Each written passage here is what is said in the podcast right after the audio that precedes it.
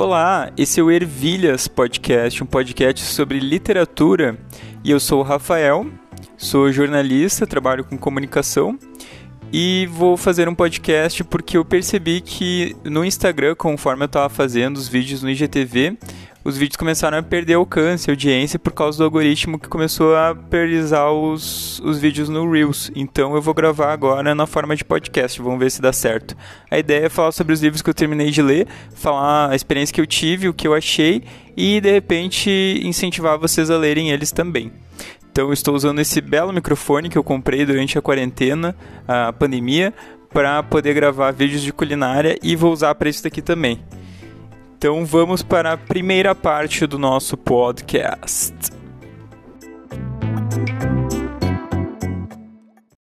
Personagem.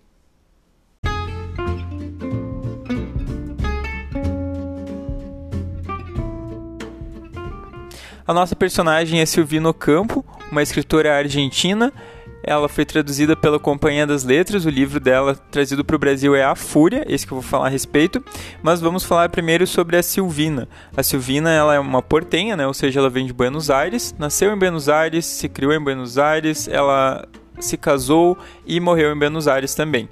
Ela foi casada por 63 anos, que é muito fofo, com o Bioy Casares, um outro escritor argentino amigo do Jorge Luis Borges, que provavelmente vocês já devem conhecer, é um escritor talvez o mais famoso da América Latina, junto com o Julio Cortázar, também argentino. Então, Argentina tacando-lhe pau nos escritores, com vários escritores ótimos, maravilhosos, ficcionistas muito bons. E o Borges era amigo de infância dela. O Borges, eu lembro que eu li, eu tentei ler, uh, li um conto para a faculdade que um professor indicou, que é o Jardim das Veredas que se bifurcam. É um conto policial misturado com lógica, que é, é um fugitivo fugindo de um inspetor, um investigador da polícia, e a cada caminho que ele vai, ele toma um caminho diferente. Uh, se não me engano, sempre é direito, assim, do, nos caminhos. E a ideia é que ele despistasse o policial, né? A cada caminho que ele tomava, menos, menos porcentagem de, de chance ele tinha de ser encontrado e morto pelo policial, né? Então, esse livro do Borges, o Ficções, ele está inserido dentro do realismo fantástico, né? Um movimento latino-americano que é uma resposta ao movimento europeu, que é o do realismo mágico. O realismo mágico foi um termo cunhado lá no final dos anos 1920, então quase um século atrás, por um crítico numa revista e ele estava falando sobre o expressionismo alemão. Então, é um outro movimento, né? Um movimento que tem a ver com o período da Primeira Guerra Mundial, né? Essa coisa da, do estranhamento do ser humano com, com a capacidade de destruição do próprio ser humano. E esse termo foi adaptado depois para outras coisas, principalmente para artes plásticas. Uh, mas tem um livro em especial que ele tem muito a ver com, com esses que vieram depois na, na América Latina, que é o Metamorfose do Kafka, né? Começa com o homem que acorda na cama, transformado num inseto, a família dele trata ele de uma forma extremamente estúpida, ignora ele, apesar de ele ser o provedor da família, né? Ele é um vendedor uh, ambulante, um mascate. E essa, essa coisa que define o realismo mágico e depois o fantástico é esse, é esse estranhamento, esse estranho comum. Ou seja, ele nasce inseto, mas em nenhum momento do livro ele vai ser questionado por ser um inseto.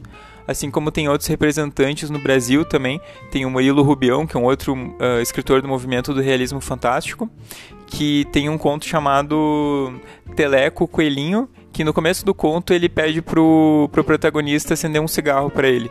E não é em nenhum momento questionado o fato de ele ser um coelho pedindo para acender um cigarro, mas é questionado depois quando ele começa a se transformar em várias coisas.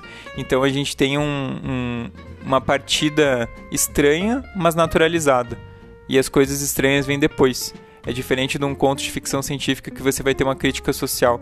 O movimento do realismo fantástico ele funciona muito mais por alegoria. É, às vezes até uma viagem interior que o escritor vai ter, mas que na, naquilo vai estar contido uma alegoria, né, uma, uma representação, uma forma de crítica que pode ser entendida ou adaptada para outras coisas.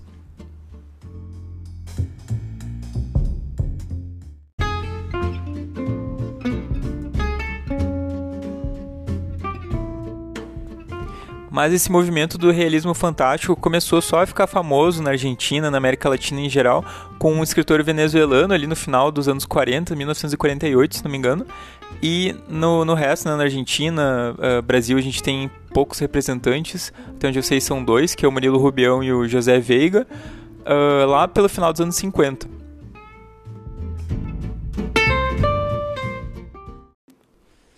Realismo fantástico na América Latina.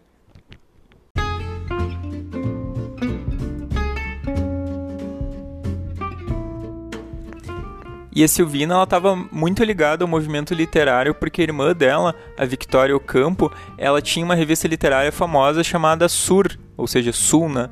Então ela tinha muito contato com os escritores. O Julio Cortázar, que eu comentei antes, um escritor muito famoso desse movimento e, do, e no mundo inteiro também, o Julio Cortázar tem, tem tradução. Uh, ele dizia que a Silvina Ocampo era uma inspiração para ele o Borges, que eu comentei antes, ele tem um conto dedicado a Silvino Campo, que é um conto chamado uh, Quixote. É um conto de um cara que decide reescrever Dom Quixote e o processo de, de escrita dele enquanto ele tenta imitar o livro do Dom Quixote. E são sempre essas elucubrações, essas maquinações da cabeça, às vezes meio matemáticas, meio, meio quebra-cabeças lógicos, mas que colocados num conto eles ficam muito particulares. E a gente tem esses contos do, do Borges no Ficções, todos eles são várias. Uh, parece que você está pegando, sabe aquele cubo de Rubik's que cada cada quadradinho é de uma cor, à medida que você vai mexendo, eles vão se encaixando. À medida que você vai lendo a história, ela vai se encaixando. Isso uh, não só dos livros de conto, mas nos romances. A gente tem, por exemplo, O Jogo de Amarelinha, do Julio Cortázar, que é um livro nossa, excepcional. A primeira metade é, é, sobre um segmento da, da vida de um, de, um, de um poeta, de um escritor, e a outra metade, no segundo segmento do livro, é ele viajando.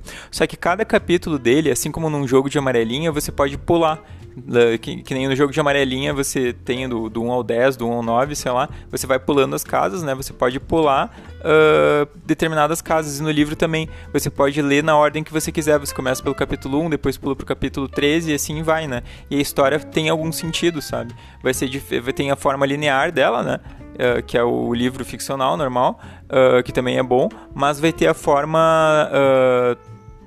como é que eu posso dizer, misturada que você vai ter e cada leitura vai ser diferente da leitura de outra pessoa. Você tem várias formas de começar uh, esse jogo da amarelinha, né? E terminar ele.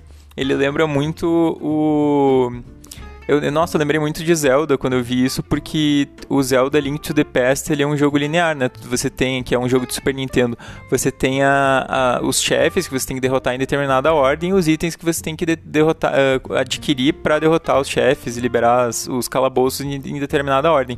No 3DS, que é um outro videogame que veio depois, portátil, eles fizeram um port que chama, eles adaptaram esse jogo de Super Nintendo de décadas atrás para um, um, jogo semi 3D, né? Ele era um, um, tinha os personagens e os desenhos em formato 3D e adaptava para um cenário 2D.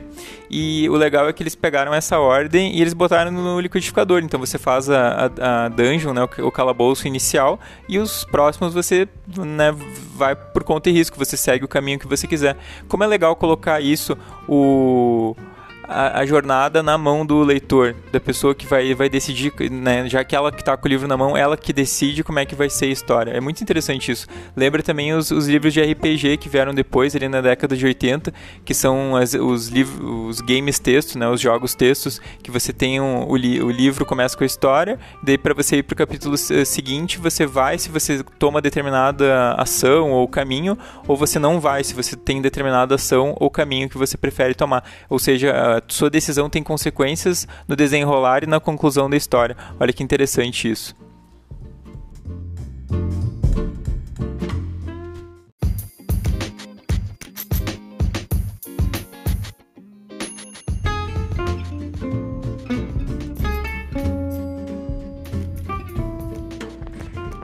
E tem uma análise do Eduardo Wolff, o crítico literário da Veja, uh, no momento do lançamento do livro, né, ano passado, 2019, que, uh, por causa de você estar ouvindo isso no futuro, que ele diz que a, a, a tendência e a e a tradição, tipo, me fugiu da palavra, de escritores realistas aqui no, no Brasil, ela era grande porque a gente já tem uma vegetação, uma mata muito rica, a gente já tem essas cores vibrantes, então não precisaria alguém inventar a moda, já tem tudo ali, é só descrever, né? É, é uma forma de enxergar as coisas. Eu achei bem acurado, assim, é uma, uma hipótese boa. Uh, a gente nunca vai saber porque a gente não tem como entrar na cabeça das pessoas e decidir e ver por que, que elas decidiram uh, escrever de, sobre uma coisa e não outra, né? E ele fala que os, como na Argentina é um pampa, isso é muito plano, até tem uma conversa que ele, que ele puxa do Cortázar e do, do Jorge Luiz Borges, que é sobre como eu tenho essa, essa planura no, no pampa argentino e que precisaria criar coisas porque a paisagem não, uh, seria um, um tanto desinteressante é uma forma de enxergar as coisas. Eu acredito, uh, até pelo que a gente conhece sobre a ditadura brasileira, que como tinha essa quantidade enorme de ditaduras acontecendo nos vários países da América Latina na segunda metade do século XX, que o realismo fantástico ele é uma forma fantástica, olha só, de você falar uh, contra a ditadura ou contra formas de regime, regimes autoritários, porque você não precisa dar o nome aos bois necessariamente. Dessa forma você não morre, né? Você não vai para cadeia, você não vai para pau de arara, mas você consegue falar de coisas de formas hiperbólicas, de formas uh, com alegorias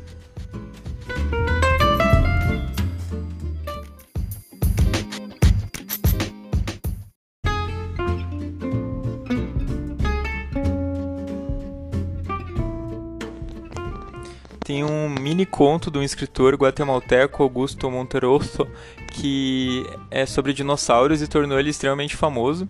Ele, eu achei legal que na, na Piauí escrevem que ele foi eh, viveu sendo perseguido por ditaduras latino-americanas porque ele se mudou da, de Honduras para Guatemala para o México.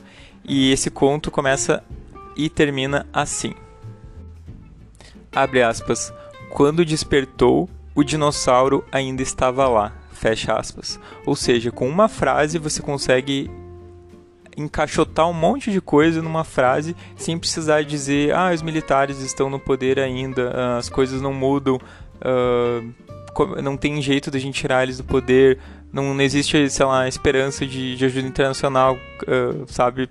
Então é um monte de coisa que você consegue resumir com poucas palavras e não, não, necessariamente com poucas palavras, né, mas a, gente vê vários desses escritores da, do realismo fantástico uh, vicejando, né, conseguindo uh, resultados literários, fama, projeção internacional com contos, né, histórias curtas e naí, aí que está inserida a Silvina Campo. Então ela está inserida dentro desse movimento latino-americano, que é uma resposta, né, um movimento europeu, Uh, e diferente dos misticismos que tem na Europa, sei lá, a história de vampiros, esse tipo de coisa, que nem com o Bram Stoker e o, Drácula, aqui a gente tem os nossos próprios mitos, né, fundadores, muita coisa uh, de origem indianista, superstições, ligações com antepassados nossos, coisas que são essencialmente latino-americanas e que nos unem enquanto povo, por mais que a gente não concorde ou ainda pague pau para gringo, né, como muitas vezes acontece. Então eu me senti muito representado lendo Silvino Campo, guardadas as suas proporções, eu acho que eu escrevo ligeiramente parecido com ela, né? Nossa, ela escreve de um jeito muito sintético e as palavras dela representam muita coisa. É um livro curto, assim, tem em torno de 200 páginas, as letras são grandes, tem bastante espaço em branco, mas ele é um livro que esse A Fúria da Silvino Campo que é talvez um pouco difícil de se ler, assim. São contos com, com temas um tanto quanto pesados, assim, a gente tem uh, traições, assassinatos, uh, crueldades. Muitas vezes tem crianças cometendo crueldades nos contos. Uh, eles são o oposto, o oposto assim daquela visão de criança ingênua, bonitinha assim. Eles são muitas vezes mais cruéis que os próprios adultos e os adultos eles sempre são meio confusos perambulando nos contos assim. Uh, e os ambientes da Silvia no campo eles são muito interessantes porque lembra que eu falei que ela teve formação como pintora e essa formação acho que ajuda muito ela a construir os cenários. Então a gente vê, mesmo sendo um conto, né, uma narrativa curta, ela consegue criar ambientes tão bem quanto Gustave Flaubert, assim, no Madame Bovary. Então tem toda um, uma ambientação assim com, com cores, com roupas, com tecidos. Tem um conto dela que é o vestido de veludo, tá mais pro final do livro, que eu acho ele uh, mais a cara do livro do que o A Fúria em si. O A Fúria não, não curti tanto, assim. Até para ele ser mais longo que um curto, que um, que um conto. Ele é quase uma novela, assim, se for ver, né? na, na forma de narrativa, né? Uh, eu acho que, que dos contos, assim, eu gosto muito de contos com animais, assim, até por, por ser vegano. Então, o primeiro conto ele é sobre um coelho, que é como se fosse um ser lendário, assim. Daí tem outro conto que é o Mimoso, que é a história de uma mulher que ela é apaixonada pelo cachorro dela e ele acaba morrendo e ela decide empalhar o cachorro. E daí as pessoas uh, acham isso esquisito, assim, uh, o, o homem da, da loja que vai fazer a, a taxidermia do bicho, ele tira sarro, de, trata ela mal, assim, né, é estúpido com ela, e tem esses agravantes aí, mas o, o atenuante é que ela ama o cachorro e quer continuar com ele em casa. E daí tem um final surpreendente a partir disso, como todo conto. Mas no, no realismo fantástico a gente tem um conto, um, um resultado, né, um final ainda mais surpreendente e muitas vezes com forma de alegoria. Não vai ter um, um sentido muito lógico, mas vai ser sempre uma coisa estapafúrdia, podem ter certeza. Então são contos que você é surpreendido no final com eles e a leitura ela apesar de não ser de ser um tema às vezes meio árido meio difícil de ler por exemplo tem um conto do menino que ele é uh, ensinado pelo chefe, né, o chefe, o, o cozinheiro da família, que é uma família rica, assim, um casarão, uh, a ser apaixonado por fósforos. Então ele é um, é um pirotécnico meio que por influência do, do homem que tra trabalhava lá e depois pediu as contas. E daí ele ah, uh, não, deixa uns fósforos escondidos dele porque ele taca fogo nas coisas. E daí no, no final do conto, né, vou contar o final aí de um conto, ele acaba botando fogo na casa com a mãe, uh, é a festa de aniversário dele, e a mãe e as amigas da mãe dele estão num quarto, ele chaveia a, a porta, esconde a chave e deixa elas trancadas lá morrendo queimadas. E só que a construção, né, todo o conto, é, a, a moral do livro mesmo, né, é a forma como ela escreve, que é maravilhosa, assim. Então, você tem palavras muito sintéticas e tem acontecimentos muito bizarros que vão se concatenando até você ter esse final estapafúrdio em que as coisas fazem meio sentido e elas terminam de uma forma bizarramente bonita, dá para se dizer, né, afinal é literatura. Uh, mas vale a pena ler por causa desse dessa conexão né, latino-americana que existe com essa escritora e pela forma como ela escreve, assim. Eu não tinha visto uma outra escritora que escrevia dessa forma, assim, apesar de já ter lido outros livros de realismo fantástico. Recentemente eu li o Ficções do Borges, né, eu comentei, e eu li uma reunião de contos do Murilo Rubião, que é um escritor brasileiro. E cada um tem a sua forma, assim, de escrever.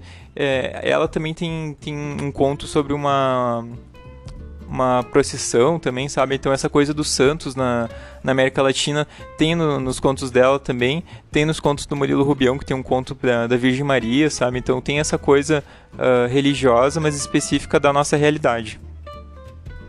E são contos que eles tratam muito das coisas que são uh, escondidas pelos seres humanos. Por exemplo, tem um conto que é Os Sonhos de Leopoldina, que é uma avó que os netinhos dela ficam forçando ela a sonhar coisas, porque os sonhos dela se materializam. Mas ela é muito pouco ambiciosa, então ela só sonha coisas simples como gravetos ou folhas secas. E no, no outro dia, quando ela acorda pela manhã, ela encontra esses objetos pela, pela casa soltos. E eles querem incentivar que ela sonhe sacos cheios de moedas de ouros e, e um monte de cédulas e essas coisas para capitalizar a coisa. E talvez essa seja uma forma, uma alegoria, né? Isso já é coisa da minha cabeça. Uma forma de, de ver como as coisas estão mudando, né? Tem esse movimento aceleracionista e essa dominação, né, sobre a América Latina. Uh, sei lá, pelo mercado financeiro, por uma outra forma de enxergar as coisas, um outro sistema financeiro, né? E talvez essa senhorinha seja a resistência, seja a, o espírito, sei lá, da América Latina que, que não quer saber dessas coisas, só quer viver a vida dela em harmonia com a natureza, assim, né? Ela frequenta a floresta, vai buscar coisa para comer na floresta e tal. E os netinhos dela não querem saber, querem que a, que a velha dê dinheiro e tudo mais, né? Então tem essas, essas alegorias, como eu tenho falado aqui, que dizem muito sobre a América Latina em si e sobre a escritora, né? E olha que ela é de uma família rica, né? A gente tem muitos motivos, né? Muitos... muitas características burguesas no, nos contos dela são uh, casas, casas de campo, herança, essa, essa coisa da família, tipo do, dos parentes, uh, presentes, objetos, essa coisa bem materialista, burguesa, assim, tem nos contos dela. Eu me reconheci também, afinal sou burguês. E. Uh, e a gente tem muito no, no centro dos contos dela relacionamentos também.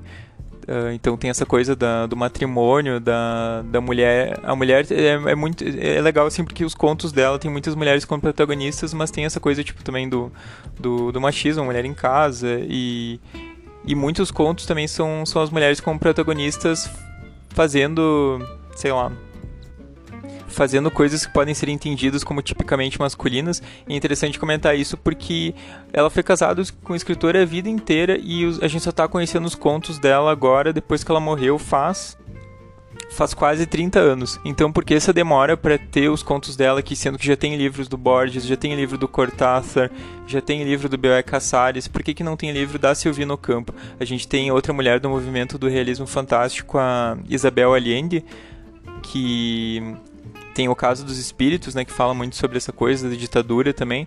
Uh, mas a gente não tem, né, tantas escritoras mulheres conhecidas desse movimento, né? Então fica aí o questionamento. Então, espero que tenham gostado da, da minha pequena análise do livro, da introdução. E se vocês têm alguma dica de livro que vocês queiram dar, de repente posso incluir um quadro aqui no final do, do podcast para falar sobre isso. Uh, fica a dica então do livro A Fúria da Silvino Campo, traduzido pela Companhia das Letras. Vocês, de preferência, usem ele como um livro B, assim, eu tentei tornar ele meu livro principal e achei na, na minha vã filosofia que eu ia ler todos os contos numa tacada só, mas é impossível. É, tu precisa de muito tempo para ler um conto e muito tempo, sei lá, ler um conto por dia, assim, né? Uh, mas ler ele e precisa digerir, assim, o conto, porque ele não é uma coisa... Às vezes fica que nem esse conto do menino que mata a própria mãe queimado no quarto. Nossa, é uma paulada, assim, tu precisa e, e, eu li ainda os últimos contos, eu tive uma noite de insônia, então eu li uns oito contos numa tacada só. Daí quando eu terminei de ler, eu tava tipo, meu Deus, sabe? de olho regalado, cabelo em pé. Uh, então é legal para você ter ele como um livro secundário, assim, tem a tua leitura principal, se é um livro técnico, um romance, e tenha esse livro aí separadinho para você ler um conto quando precisar de uma coisa mais rápida. São contos de 4 a 12 páginas aí, não, não leva muito tempo para ler eles em si, mas uh, ele causa um estranhamento, sei lá. Uh, como é que eu posso dizer?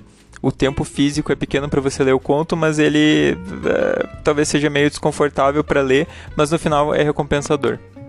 Então fica aí o fechamento. Muito obrigado por terem ouvido o Ervilhas Podcast. Nos vemos no próximo episódio.